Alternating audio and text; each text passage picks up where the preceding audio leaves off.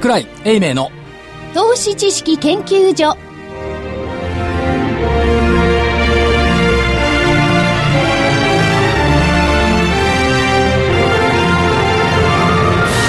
皆さんこんにちは。こんにちは。桜井英明の投資知識研究所の時間です。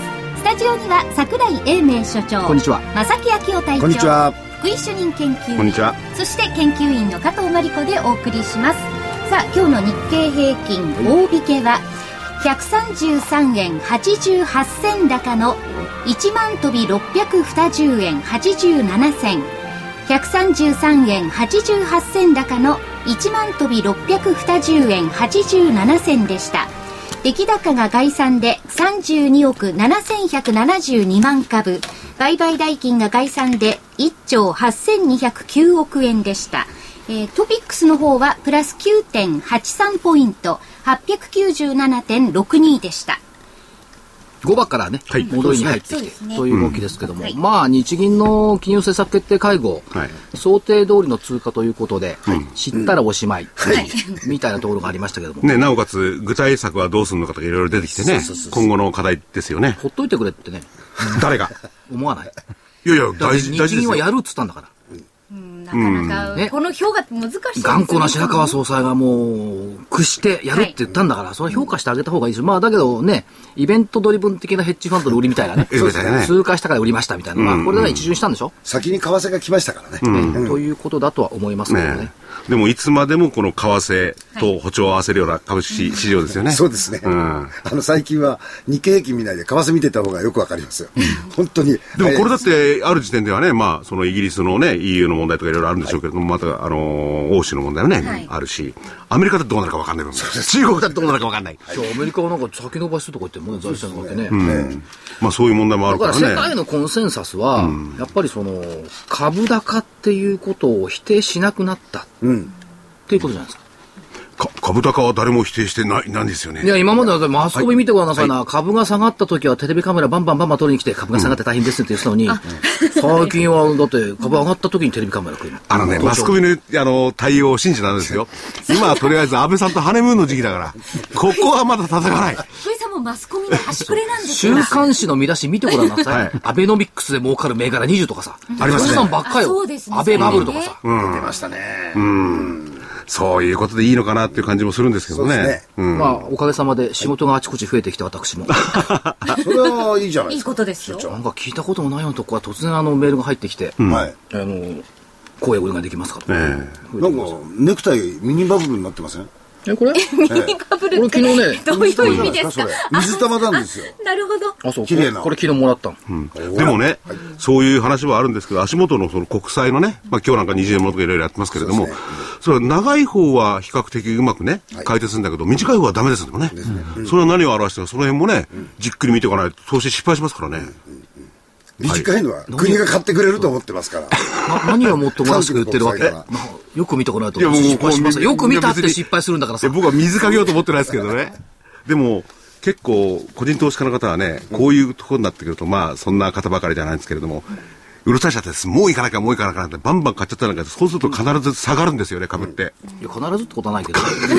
その、その暗いさ、話はちょっと明るい話聞いてくんない？はいはい今日ね、京急行ってきたのよ。はい。はい。京急電鉄。はいで京急電鉄すごいのやってんの。はいバレン、バレンタインコラボレーションフェア。えー京急電鉄とメリーチョコレートが組んでね、はい海を越えてあなたの思いをフランスのセントバレンタイン村にある愛の木に届けよう。だって。あ、いや、欲しいね。あ欲しい。ですねどうぞ投資知識研究所にも愛をお願いします。いや、これね、メはい、リー、これどんなあれなんですか？メリーチョコレートっていうのは、京急のね、梅屋敷っていうところに本社工場があるんで、で、これと組んで、えっと、ハート型のカードにメッセージを入れて、設置されているツリーにかける愛の木メッセージキャンペーンをやってる。で、このツリーにかけられたメッセージカードは、後々、はい。メリーチョコレートが友好提携を結んでいる、フランスのセントバレンタイン村にあるメリーの愛の木に村長たちの手によって掲げられ、はい日本から海を、海を越えて、思いを届けてくれる。なるほど。びっくりしちゃった。で、えー、京急、京急百貨店でもやってますけど、メリーチョコレートキャラクター、メリーちゃん。そのまんまだね。これは何ですか？百貨店主導ですか？それとも、京急、電鉄のが主導で？電鉄、電鉄。で、愛の木の設置場所、京急の品川駅構内3番ホーム。それからホテルグランパシフィック。はい2階ロビー、それと京急百貨店、三三つどもえ。なんか、そのうちバレンタインの日のスポットになるんでしょうかね。でしょうね。だけどさ、最初に発売されたバレンタインチョコレートって昭和33年だったらしい、メリーチョコレート。そもそもバレンタインデーを入れたのはこのメリーチョコレートらしい。なるほど。昭和33年。であの、出ますよね。時々ね。会社さん。当時はバレンタインを知る人もいなかった。3日間で50円の板チョコレート3枚と20円のメッセージカード1枚。たったの170円の売り上げしかなかった。今やね。今や今や競うようにチョコレートを買う。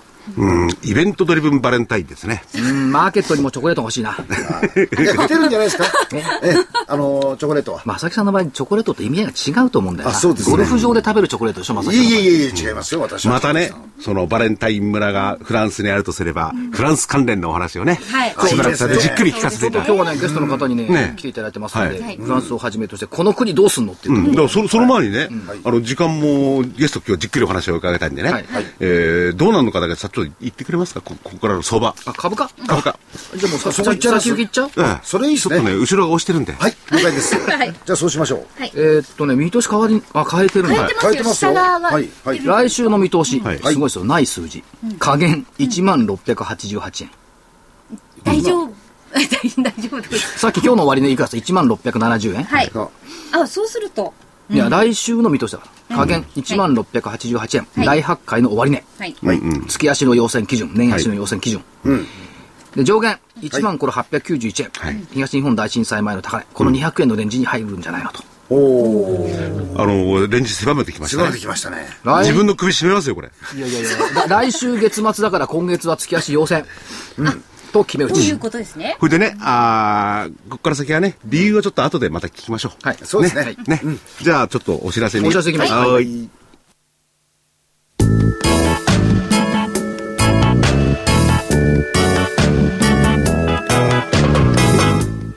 ここでラジオ日経の好評 DVD のお知らせです桜井英明の投資知識研究所 DVD は毎月投資に必要な知識や実際の投資に役立つノウハウをお届けしています。この DVD は毎月テーマを選び桜井さん自身が実践で学んだ投資に勝てそうなノウハウや内外の投資家の動向さらにアノマリーなどに関しても丁寧に説明しています。桜井英明の投資知識研究所 DVD1 本のお値段は8400円。送料500円をいただきます。また徳間書店の大岩川源太さんの投資カレンダー実践塾 DVD も毎月発行しています。来たる月の投資戦略をどうすればいいか。投資カレンダーに基づいて大岩川源太さんが分かりやすく解説します。投資カレンダー実践塾 DVD お値段は1本7350円。送料は500円です。桜井さんの DVD 源太さんの DVD お求めは東京03-3583-8300 03-3583-8300ラジオ日経事業部まで。それでは今日のゲストをご紹介します。証券コード3423ジャスダック上場株式会社 SE 代表取締役社長の森本峰夫さんです。よろしくお願いいたします。よろしくお願いします。よろしくお願いします。今日はあのとても素晴らしい会社さんに来ていただいたんで、ええ。えーマーケットの方々にいろんなことに気がついていただこうかなと。思って、えー取材をさせていただきたいといや思います。私なんかもね先ほど打ち合わせをさせていただいてて気づきが多かったな。分かった。分かった、久しぶりに気づいた なることが多い。文化まで気がついてじゃあまだ脳みそ腐ってなかったんだ。ん。で、えっ、と、社長、SE さん、えっ、と、はい。どういうお仕事を業務をななさっているのか、この辺のお話頂戴できますか？はい。えー、我々株式会社 SE は、はい。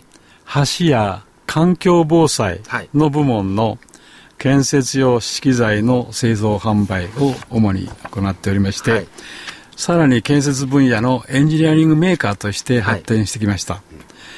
えー特に耐震用の落橋防止ですとか、橋が落ちるのを橋が落ちるはい。止める、それから環境防災で大変大切な、えー地滑りを止めるアンカー部門、ええ。そういったことでは80%のシェアを持っております。80%っていうのはこれ、これ国内80%。国内の80%。ほとんどおやりになってるそうですね。でね、であの、社長はね、博士でもあってそう、、博士なんですよ。うん、建築工学の技術たらさいすごいものがあるんですけども、やっぱり建築とかこういう技術的な、あのーことは難しいですよね。はいそれ今言ったアンカーだってわからないね、リスナーの方。それ具体的にはどうどういうものを何するんですか？やっぱりですね、あの、地滑りが起きるというのは、えー、元々の硬い地盤と上に乗っかっている、えー土とかですね、えーその接触している部分が滑ってですね、地滑りが起きるわけですね。でそこのところにですね、我々の、えーアンカーという穴をボーリングしまして、うちのケーブルを入れて、そしてセメントで固めて、そしてそれを固まったらジャッキで引っ張って地山を押すんですね。あ押すことによって、えー地山が滑らなくなるわけです。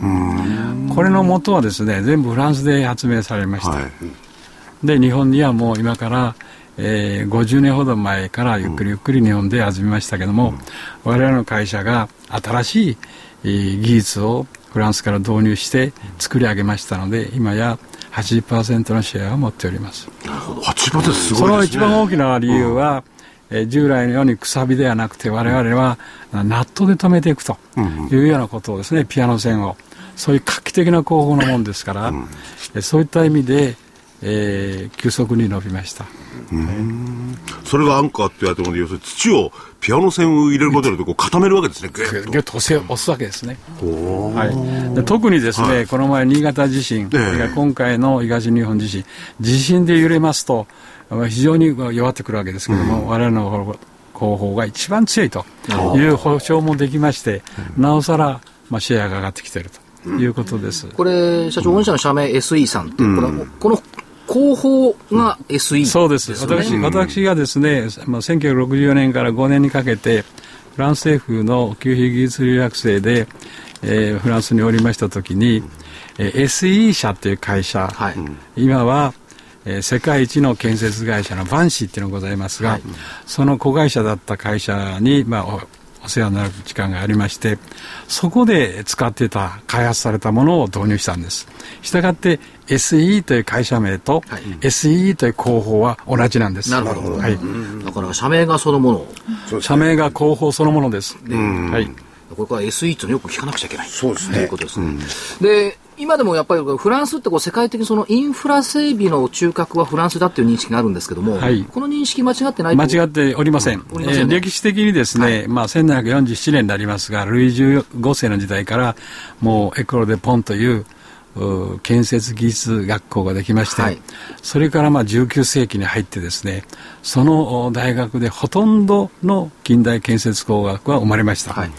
でその流れを組んでですね、現在も世界のリーダーになってるわけです。したがって技術的にも常に新しいことが生まれますし、システムもそうですし、えー最近では、えー民間の資金を使った PPP っていうのがございますね、はい。あれももう世界一の国になってリーダーになっております。だから世界に出てって見てみると、まあ道作ったり物作ったりするのはフランスがやっぱり一番優位にいてアメリカなんか出てこないですよね。そうですね、はい。えーアメリカはもう新しい国ですから、ええ。えーフランスで開発された技術や、えー、諸々のことを導入しましたし、同時にパリを作った時に、技術者が終わりましたら、えー多くの場合、フランス、アメリカに出かけていってですね、はい。えー都市を作ったり橋作ったりしました。ドイツと一緒にですね、そういう歴史がありますので、我々は基礎的な技術はアメリカからもらうものありますけども、えー現実にはあまりそう言ったら申し訳ないけど歴史の違いがありますから、多くをフランスから、えーいただいていると。いう歴史です。で社。長フランスと今でも仲がいい。もうね、えー47年ぐらいずっと共同化しておりまして、はい。今はあージョイントベンチャーの会社も、はい。えーアンジェロセックという子会社がありまして、はい。アフリカ、東南アジアで、えー活躍してます。何がすごいって、2007年にはい。フランス政府から贈られたのが、国家功労賞コマンドゥール勲章。勲章。勲章。まあ、私、あの、勲章3回いただいてるんですけども、3回？ええ、あのーまあ、あの、3回目の勲章は、あの、大江健三郎先生、はい。日本では、それから丹下健三先生、それから私なんですね。はい。俺も。ええそういうことで、大先生の後を、後人を廃止、はい。汚さないように、きちっとしていきたいと。こういうのを持ってます。すごいですよね。国家厚労省コマンドゥール勲章。我々絶対もらえないですよ。いや、だから3人もらおうと思っての中で、三人のお二方が建築関係ですよ。そうです。そうですね。これから建築やればもらえるかもしれないけど、無理だな。ちょっとね。で、かつ、社長、その、先ほどちょっとお話ありました、東日本の大震災の後の復旧、はい復興事業のとこですね。はいはいこれやっぱりその復興とか防災都市づくりっていうのは、あまあ、御社のそういった技術だとか、これはやっぱりとても必要と必要ですね。やっぱり。り防波堤を作るにしても、はいそれから港の岸壁を作るにしても、それから漁港のですね、はい諸々の岸壁を作りしましても、地震という耐震構造が必要なんです。はいその耐震用に我々のアンカー技術を大量に使ってます。なるほど。はい。非常に重要です。どうでしょう？あの、グループの会社さんのやってることなんかもちょっとお話ちょうだいえー、ますか？とグループとしましては、はいあの基本的には3社ございまして、えー建築関係のお資材を製造販売している部門で、これ福島に会社がございます、はいそれから2つ目はですね、えーこれからますます重要になります既存のお社会インフラを補修補強する、えーリピア会社がございます、はい。この2つはですね、ともに M&A で成功した事例でございます。なるほどまあ3つ目が先ほど言いましたフランスの合弁会社です。さらにですね、えー韓国にえーコリアセック、K セックというのがございまして、はいこれももうお金と技術と人を出して、はい。今上場企業に成長してくれました。なるほど。それからあ台湾にもですね、はい。30年の前に機械と技術を出しました、それ今はあのベトナムにですねえー5年になりますけれども大学と合弁でベトナムジャパンエンジニアコンサルタンツを立ち上げて、黒字化してですね、大きなプロジェクトをやっております。なるほど。まあですから、あ各地で活躍されてる。世界隠してね。っ。ていうことなんですけども、社長、その工学、まあ、博士でおられますけども、社長が設計した橋なんていうのは国内にたくさん、えーたくさんございますが、その中でも主にですね、はい。えー今からあー25年ほど前に完成しました、はいえー佐賀県唐津市の呼子大橋というのがございます。あのイカの美味しい場所ですはいね。あのイカは私たちが橋を作ることによってうまく生まれました。面白いですすごいですね。でも、イカシューマイはそれからできてきたんそですれからできました。非常に美味しいイカシューマイができまして。人気のあるはい、社長、橋作るだけじゃなくて、イカシューマイまで作っちゃった。実はあのマンボさんというのはそういうような非常にこううまく、はい。え開発してくださいましてお客さんなんか大変喜んでおられるんですがすあれをあの橋はですね日本で初めてえー250メーター以上の社長橋と言いますけども、を私自身が若い時に設計して、ええ。えー作った会社橋でございましてあベルサイユパリのですね、ベルサイユ国際会議で、えーまあ、発表させていただいて、非常に好評でした。なるほど。まあ、かとまりも私も呼子大橋何回か渡ったことがあって、そうなんですえーってびっくりしたんですよね。そうなんですねね社長が作られたんだ。設計されてね。でそういう中で社長どうでしょう、最近その、まあ、例えば自民党は国土強靭化基本法みたいなものを出してきてますし、はい。はい。それから中央高速のあのトンネル事故なんかもありましたし、今のこの動向っていうのはどう見ていったらいいんでえー、すか、と長年ですね、はい。建設市場が縮小するだけ縮小しました、でそういった中でですね新政権ができまして、えー長年ですね2つのことがあの起きてました、はい。一つは建設市場が縮小するもんですから、えー建設会社が疲弊する。さらに労務者が足りなくなる。高齢化する、はい。い、う大きな問題があります。それからもう一つは既存のインフラが老朽化するということの、まあ象徴がかさえー笹子のトンネルに現れたとい。うことです、この部門を両方をですね、ええ。ー公共事業をインパクトかけて、はい。両方やっていかないといけない、はい。しかしある時期はですね必ずその予算の問題が出てきますから、我々はその間にですね、えー民間にはキャッシュを1000兆円持ってますから、はい。それを活用して官民パートナーシップでインフラ整備をしていくと。えー特に保証供をやっていくと、はい。こういうことを一生懸命もう数年来やっております。これ、橋もだけど建て替えというか、掛け替えというか、これからどんどんどんどん出てくるんですよ出てきますね、ええ。はい、特にまあ使えるものは使っていく、はい。直していく、はい。それから使えないものは更新すると、はい。その中で大きな問題はやっぱり首都高速の問題とか、犯行ですとかいう問題はもう非常に、えーまあ、厳しくて難しくて、はい。なおかつ最も重要な、えー課題になっております。まあ、首都高速なんかもこう下から見てると結構ひび割れが入ってたり、そうですね。そういう状況になってますけども、話変わりますが、社長、あの、最近増資を、株主割当増資をはいはい。行われました。はい。株主割当増資って私は非常にいい制度だと思うんですけども、あの、株主割当増資を行った背景っていうのはどの辺なんですか、えーとですね、私どもはあー長年というよりも、ここ数年、えーコンクリートにひびが入らないコンクリートを使いたい、作りたい。そうですね。あの、日々見てそう思いますよはね。い、それからあの劣化しないコンクリートを作りたいと、はい。それから鉄筋を使わないコンクリートを使いたいと、はい。思いまして、えーナノテクとプラズマの専門屋をスカウトして、はい。実験装置も買ってですね、えー新しく超引っ張り強度普通のコンクリートの10倍ぐらいの強度のコンクリートを作ることに成功しました、これはひびがほとんど入りません、ええ。でこれをですねこれからのおインフラの補修補強に使っていくと。なるほど。ということで、まあ、これは今までは日本で、えーはフランスやドイツから技術を入れてましたけど私はこれからは我々のこの技術を世界に売っていきたい。特にフランスやドイツに売りたいと、まあ、こういう逆に。逆に。逆に。でも今の技術なんていうのはね、橋、トンネル、はい。はいいわゆる、あるいは高速道路、それ以外の民間の方にも使えますよね。使います。これも建築にも使います、すなわち耐震って何ですかって言ったら軽くて、えー軽いということが一番重要ですね、揺れないという、はいそれから長持ちするということが重要です、まあ、そういう点でですね私は薄くて軽くて、そして綺麗なもの、はいそういうものを作っていくような革命が起きると思っております。だ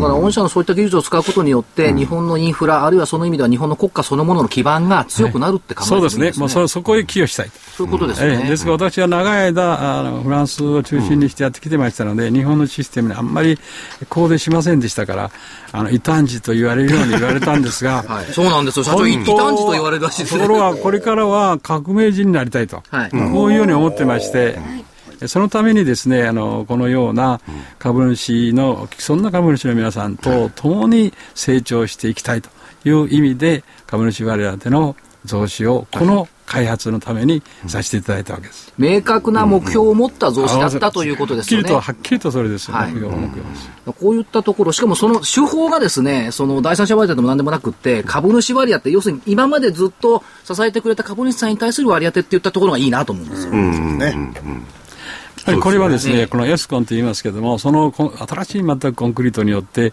早朝我々はあの国内だけじゃなくて市場化できますから、成長するというように、まあ、確信を持ってるわけでして、はい。その利益をですね、既存で長い間我慢しながら、あの協力していただいたいただいた株主さんとはい。共有しながらともどもお成長していきたいと、まあ、こういうのを思ってるわけ。です。社長、あの、異端児って若い頃から言われてると思うんですけど、はい。今でも異端児って呼ばれるんですか？いやー、だいぶね、あの、はい。世界化しだしましたし、はい。世界の流れに対して日本がちょっと遅れてるという面もありますので、社長が言ってたの正し正しいねとええ。いうように言い出しましたね。あ異端じゃなくなってきちゃった。今度異端じゃなくなったから、ちょっと正当になると楽しくないんで、あの革命児になりなりたいと、はいこういうのを思ってます。だけどどうなんでしょう、異端児っていう意味合いは、その伝統的なものだとか、はいその伝統的なシステムにこだわらないそうですっ。ていうことですよね。そうです。まあやっぱり常に私どもは世界の動向を見る。はいで国内がどう変化しているかを見る、はいそういう中でニーズっていうのはどういう変化をしてるんだと、はいい、うことを見ながらやってますからちょっとこうラグがありますよね、はい。その分でいい感じと言われたんだと思います。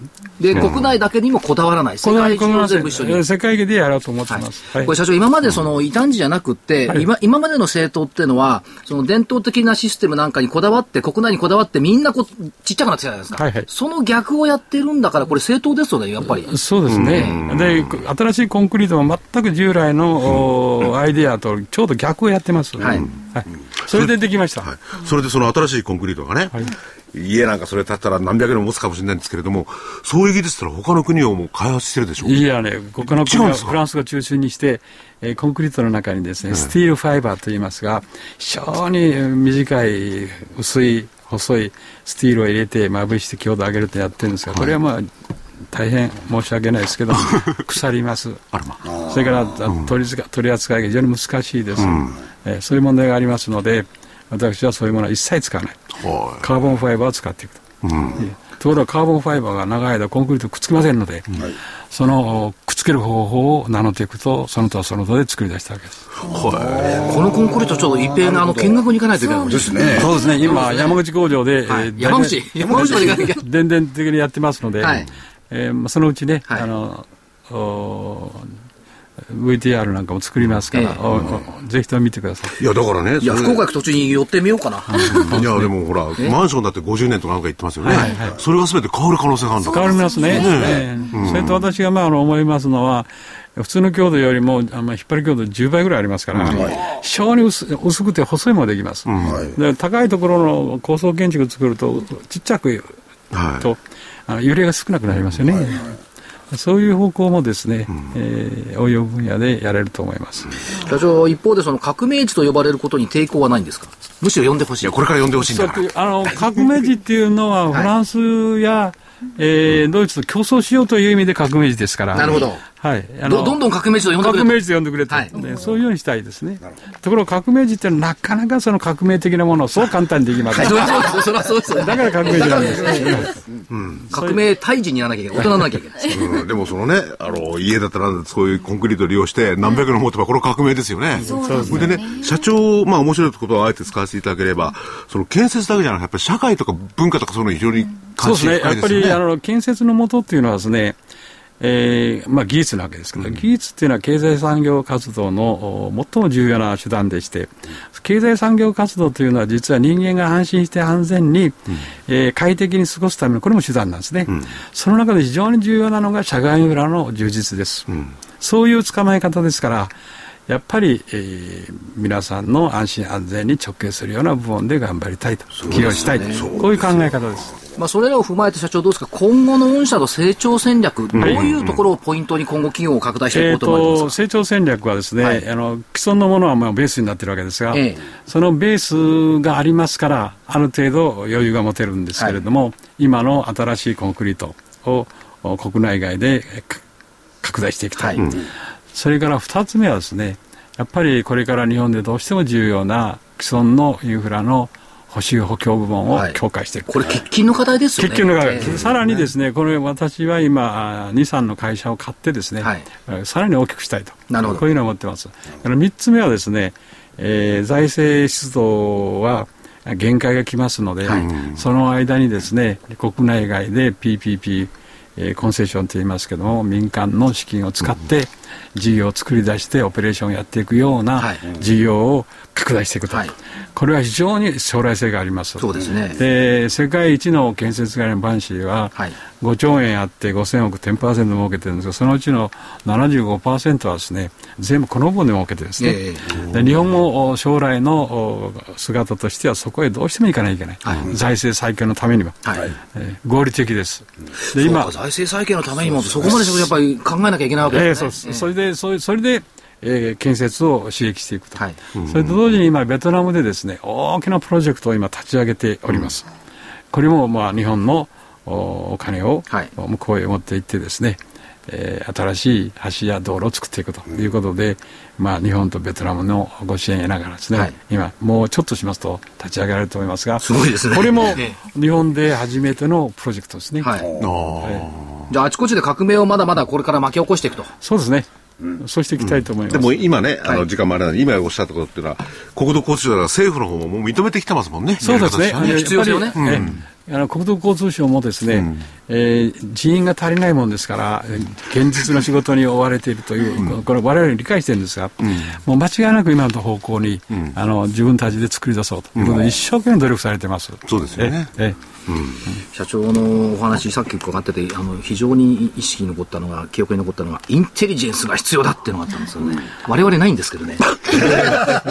我々バカみたいなもんですよやっぱりですね、あの私はあのフランスの連中ともずっと長い間、四十数年も一緒にやってます、彼らがすごいのはですね、あの2つありましてね、一つはなんでお前さんそんなに勉強するんだって言ったら、知らないことがあるとダメだから。はい。だから勉強する。で二つ目はですねあの従来から情報インフォメーションは情報と訳していましたけど、えーインフォメーションはインテリジェンスなんです、はい。うん。そういった意味でその情報とその元をね大切にしていくと。いうことがないと、えー我々の業界だけではなくて他のも含めて、えーこれからの国際競争力は、はい。えー勝てないとまあ、まあ。この番組の名前自体が、あの、投資知識研究所ですからね。やっぱり我々もインテリジェンスを持たなくちゃいかん。あ、もう持ってるから名前つけてるわけじゃなくてね。持つがために名前をつけてる。目標として。はい。でもね、こういうこと言って、先ほどからまあちょっと難しい話も含めてね、ええー社長いろいろお話になっていただいて、なおかつ博士なんて言うんですそうなんででも本当に紳士でね、あのー会社のこうね、パンフレットも取り寄せていただければね、紳士ですよね。あの、ぜひね、あの、こういう感じいいな話があるということに気がついていただいて、えー日本のために働いてるという意識がすごく高いなといそう感じがするんですね。で、最後に社長、あの、一言頂戴できるとありがたいんですけど、やっぱりインフラ整備とこう長い長い時間をかかるものですよね。先行きにもわたって。そういう重大なあーお仕事をやっぱり整備していくっていうことでしょうか、御社は。そうです、はい。それはですね基本的には先ほど申しましたようにインフラ整備っていうのが人が住むですね。この非常に震災の大きい特に日本の国土は震災だらけの国ですから、そういったところで安心して安全にそして強靭化して、はい。えー生活をお安全に安心できるようにしていくためには、どうしてもインフラの高度化が必要なんですね、それから長期化が必要なんですね、それには予算がいります、人がいります、それをやっぱり作り出していくと。なるほど。はい。まあ、ぜひいろんなフィールドでご活躍いただいて、ですね。で我々は御御社のおこういったことをやってる会社だっていうことをね、あちこちにこう、応援団でね。ええまあ、と当面のところはね、日本強靭化計画で、合理的であんまり金のかかんなくて、なおかつ長持ちするやつをね、作っていただけたらね。私はね、これを機会に建設産業そのものが、えー皆さん、一般の国民の皆さんからご理解いただけるいい機会だと、こういうふうに思っております。はい。はい。ね。今日はどうもありがとうございましたあり。がとうございました。どうも。勉強になりました。インテリジェンスをもとね。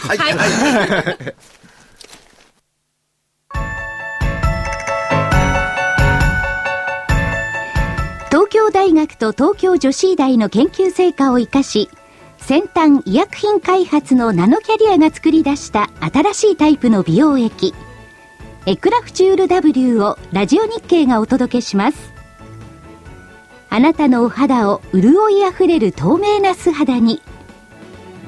ナノキャリアの美容液エクラフチュール W はこれまでの美容液とはブライトニング成分のお肌へのとどまり方が違います。ビタミン E などのブライトニング成分を隅々まで届け作用を長く保ちます。溶け込む実感透き通るお肌広がる潤いをあなたに。無着色無香料アルコールフリーのエクラフチュール W はお使いになる機会を選びません。エクラフチュール W のお値段は13,650円。送料代引き手数料は500円です。お求めは03-3583-8300 03-3583-8300ラジオ日経事業部まで。なお8日間以内の未開封商品のご返品には応じます。返品費用はお客様のご負担とさせていただきます。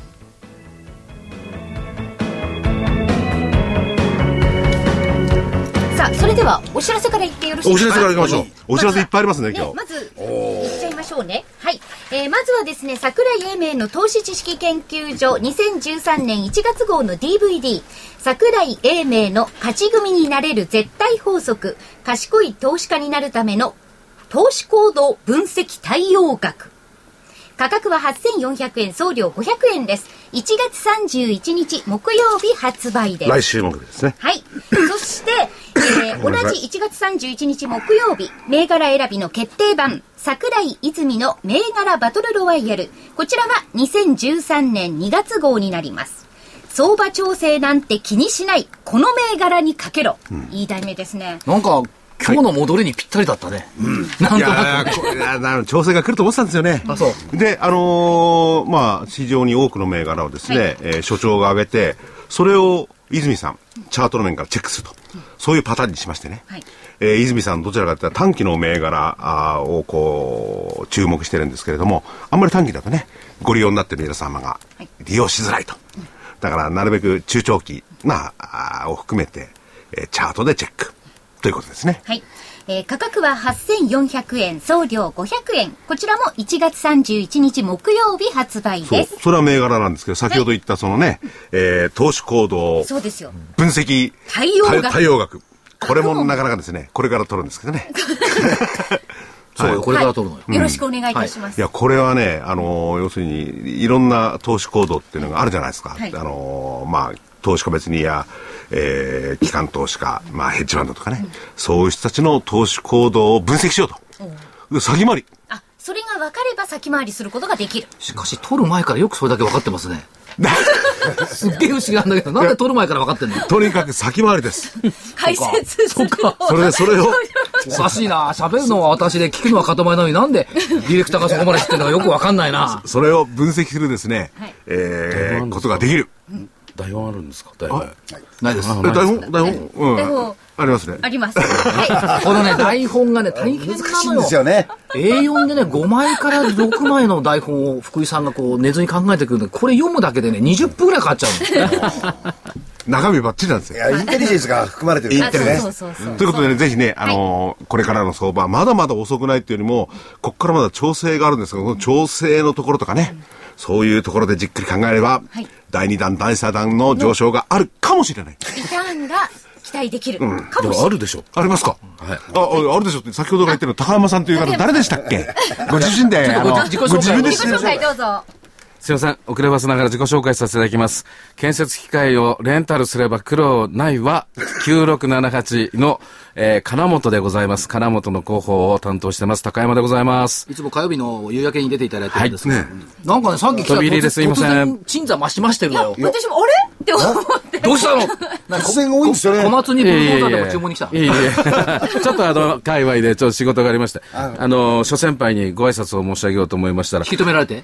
はい。で、これ、この DVD って、えーはい。これ相当入るんですか？何何ですか？いや、こっち。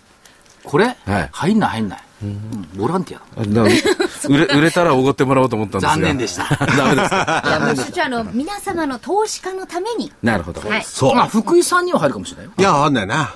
福井先輩にも入る。サラリーマンですからねえいや 売れてえそれより、さっきの、あの、あれですね、SE さん。安井さん、なんか業態は橋とかね、はいはいはいはい。関係するじゃない。いや、あのーあちらさんでお作りになっているものを施工されているところに我々の機械を使っていただけるということですんで、SE さんが儲かる陰に金本もちょこっとだけ儲けさせていただくという、このパターンでございます。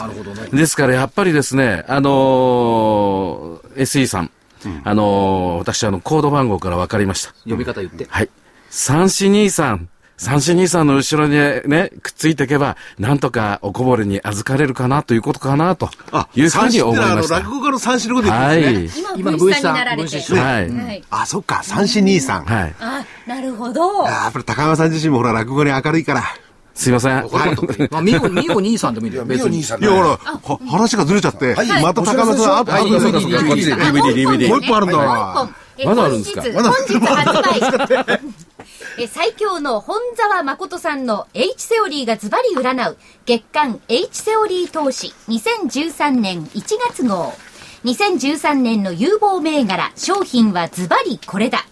1月24日本日発売です。こちらは CD になります。価格は7350円。送料が500円です。えいずれの CD、あ、あの、ありますか、福井さんから一言。え、なん、なんですかあ、これですか？はい本沢さん今日発売のね。はいえー本田さんの H セオリー。えーに基づいてですね、いろんな銘柄をチェックしていただいて、はいえー多く、数多くの銘柄を上げてもらう。それで今回の、まあ、特徴って、えー売りっきりっていうパターンが、あーこういう注目銘柄のケース多いんですけれども、はいフォローもしてもらおうと。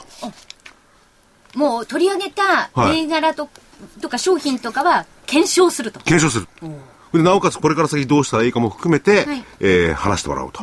無責任は良くないですからね。はいで、これから中長期で上がってかもしれない相場なんですから、はいじっくりね、例えば落ちてるようなものでも、今後また来る可能性が高いとかですね、それは分かんないですけれどもね、はいそういうのも含めて、えーフォローもお完全にやってもらうということおになってます。はい。えー CD、そして DVD のお申し込みは03-3583-8300。03-3583-8300。ラジオ日経事業部までお願いいたします。はい。それではどうぞ。お知らせ終了え、高山さん？高山さん、えっと、高山さんは2月の15、16か。はい、そうです。そうですね。東証 IR フェスタ。はい。はい。入り口のまんまに陣取っちゃったんだって。すいません。だけど、あの、あれじゃないですか。あのーラジオ日経さんの関係で、あのー昨年ご一緒した京急さんも入り口のそばでございます。今日京急行ってきたの。でしょ？行かれたんでしょ？ななんで知ってんの？え？だって全部書いてあるじゃないですかこ。れで先輩の。行ったら、バレンタインコラボレーションフェア。金本もこういうのやったら。うちこういうのやったってどうするんですか彼女と彼氏が元気に乗ってあなんかするんですか？いや、無理ですって。僕学生時代それね、似たようなことずっと言ってたんですよ。この会社に入るなんて決まってなかったんですよ。僕マスコミ行ったんですよ。はいはいマスコミ行ったの割には、ずっと言ってたのが、お前さ、何がまあ、メルセデス・ベンツがいいんだよと。何が BMW だよと。え？俺あれだぜって。小松のタイヤショベル乗ってさ、こあの、原、原宿でね、ナンパしようか。まあ、その方が絶対目立つぜって言ってたらね、本当にそういう会社に入っちゃってるんですね。いやだけどさ、愛の木メッセージキャンペーン金本やってくれたら、優しい会社だなと思うな。例えばそれはあれですか？こう、男女二人で、えー油圧ショベルでこう、ハートをこう掘り、掘り合おうとか？おいいじゃないですかそれ初めての作業は油圧しゃべる。いや、イベントになりますけど、それ、おお借りしたその公園か何かから相当クレームきますよ。これはね、あの、フランスのセントバレンタイン村にあるメリーの愛の木に掲げられる。だからこの札幌になんか作ったら愛の広場かなんか。高山北海道ならありそうじゃないですか？そういうところえっと、それは例えば富良野にですね、あの、日産のコマーシャルで使われたケント・メリーの木、はいなんていうのがございましてね、えー、前ま、前までですと日本人の方ばっかり、えー最近ではあの、諸外国からも皆さんお越しになられますね。これ有名なんですか？そんな。有名なんですよ。すごい有名です。はい。今度一緒行きません？よあじゃあぜひろしくお願いしまな。ここす。でナンパしてどうすんの？あ、すいません。ここでナンパしてどうすんの？先輩の、あでしたね。ところで、ところで、高谷先輩、はい話が急にかあの株、株チックになっちゃうんですけれども、はい最近いいでしょありありがとうございます大体この1年ではい物価が3倍になったんだよね。なりましたね。あ3倍ですかおかげさまで。ええ。もうラジオ日経様々です。ですから今日もご挨拶にと思ってちょっと立ち寄らせていただいただけで、はい。すいませんでした。いや、ラジオ日経様々ってやっぱり社会がそう動いてるし、それは高山さんの努力ですよ、一人に。ありがとうございまでもす。せっかく来たんだから、はいもう一回聞こうかな。はい。通勤見通ししょぼいよね。えーっと、危ない危ない危ない危ない危ない危ない危ない。先輩先輩、あの、今マイクにこう、しぶきが、あ、触っちゃった僕も。ごめんなさい。そう通勤見通しがしょぼいのよ。しょぼいですよね。うんこの間えーおっしゃる通りです。はい。はい。あのーただ、うち10月っていう変な決算期じゃないですか。なんで、まだあのー前の政権が鎮座増し増してる最中に、計画を立てなきゃいけない。はい。なもんですから、どうしても、しょぼくなりがちだったんですよ。で、特に、今回ね、あの、その割には、あの、全国防災対策予算っていうのを出しててくれたけど、えー前年度予算にもあった、新年度予算にもあった、合計合わせると5400億ぐらいにはなってた。けども、そこのところで、あっちゃの省庁、こっちゃの省庁で、こんな余計なもんに使ってるなんてニュースが、あの、9月ぐらいにあったじゃないですか。それで先細り傾向にありそうだっていう段階で、計画をしなかきゃいけなかったんで、はい。どうしても、えー今考えるとしょぼい。アベノミクスにしっかり乗れる。今考えなくたってしょぼくなっちゃう いや、でもね、僕は高山さんにこの前聞いたんだけども、はい。はいえー、ね、社長が、はい。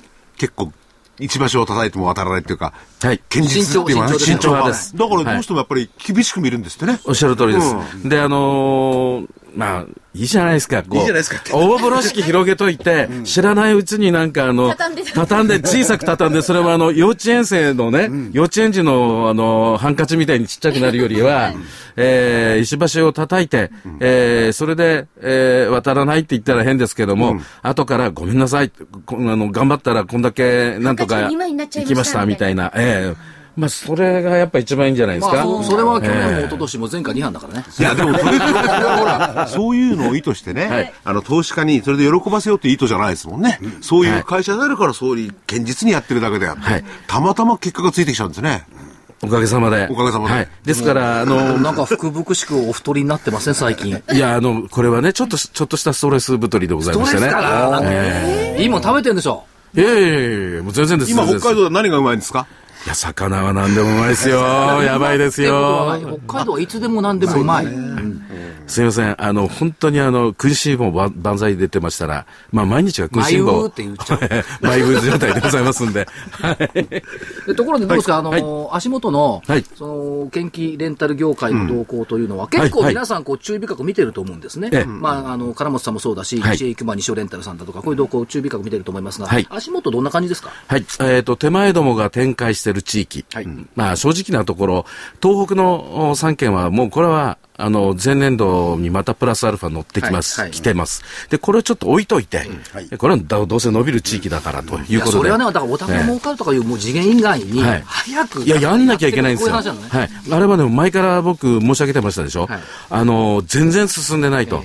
あの、大変、あの、失礼な言い方だけども、前政権の下で、もう2年近く、まあ、1年半近くって言った方がいいのかもしれませんけども、はい時間があったけど、そのうちの1年間は何にもやってないようなもんでした。ええだから、今、なお一層力を込めてやってもらわなきゃいけない。これで、この話はちょっと置いといて、はい。全国他の地域どうかっていうと、はい。それぞれ仕事出てまして、手前どものお業績については、えーどの地域でも対前年プラスで動いてます。はい。ですから、第1クォーターの11月、12月、えーここの数字は非常に良くなってますんで、えーまあ、あと、今月っていうのがあるんですけどもね、あのーそういう意味では、第1クォーターから、えープラスに動いていきそうだと。えー先ほどからしょぼいしょぼいと言われてるやつ ですが、えー通期の予想、中間の予想でございますが、中間のところの数字は、えー当初発表の数字よりは良くなるのは確実。えーただし、なんです。また通知してくるんだ えー一応据え置かせていただこうかなと思います。はいはいえーというのは、あのいっぺんにこう出して、あのまた何か、あーうーん我々が考え得ないようなことが起きて、皆様に変に期待だけを膨らませてもらっても困るなというのと、もういい加減金本の株をご覧になられている方々は、金本のお業績予想っていうのはいつも固めだというところを、えーこう、踏まえての投資をしていただけるかなと存じまあ、ますんで。常習犯だからね、この翔さんはね。厳しいですね、なんか。いやいやいやいや研究所来ると厳しいですね、やっぱり。研究所だもん。えー研究所。研究所言うだけじゃなことですね。ですよ。インテリジェンスが必要なんですよ。そうインテリジェンス。ここに出ていただくのでえっと来僕ないで年、来週のスケジュールをちょろっと見ていくと、お願い。しますはい。えーっと、金曜日イギリスの GDP。で、えーっと、26日にね、株式講演会やるんだわ。あ私一緒に。はい。はい。もう塊も一緒に金土曜日。土曜日、えー UHG 主催で、はい。えーいつもと違う春相場。ホームページ、UHG のホームページから入っていただければ。東京工業品取引所ではい1時からだったかな。はいえっと、いウェブでも見れるって言ってましたからあ。遠隔地の方も大丈夫。はい大丈夫東京だけではなくて、ということですね。から28日月曜日、企業向けサービス価格。アメリカね、来週ね、2年国債の入札、5年国債の入札、7年国債の入札で国債入札数なの週なんですよ。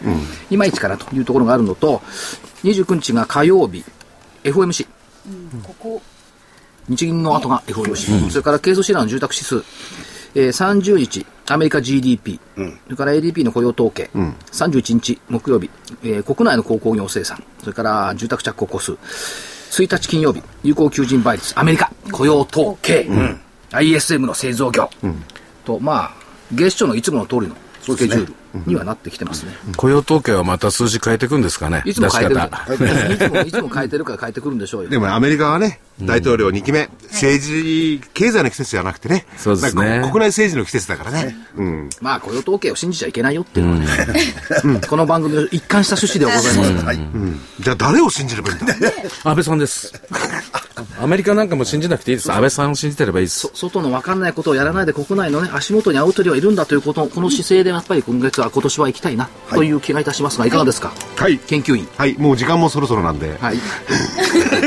まあ、あとお知らせはなくていいですか？ああとあのほら京急さんのはい。あ、それ、それ、はいそれ言ってください。はい、えもうあの時間がわずかになりましたが2月23日土曜日に博多で福岡県博多で、えラジオ日経プロネクサス共催企業 IR& 個人投資家応援イベント第4弾が行われます、え IR プレゼンはシードアウトソーシングワイヤレスゲート京浜急行電鉄など注目銘柄が、えー注目企業が登場いたしますぜひ、ね、皆さんお越しいただきたいとなんか思います沖縄から来られる方もいるらしいね。あそうなんですか詳しくはあのラジオ日経のホームページご覧くださはい。ということで時間になりました。また来週よろしくお願いします。よろしくお願いします。今日は失礼しました。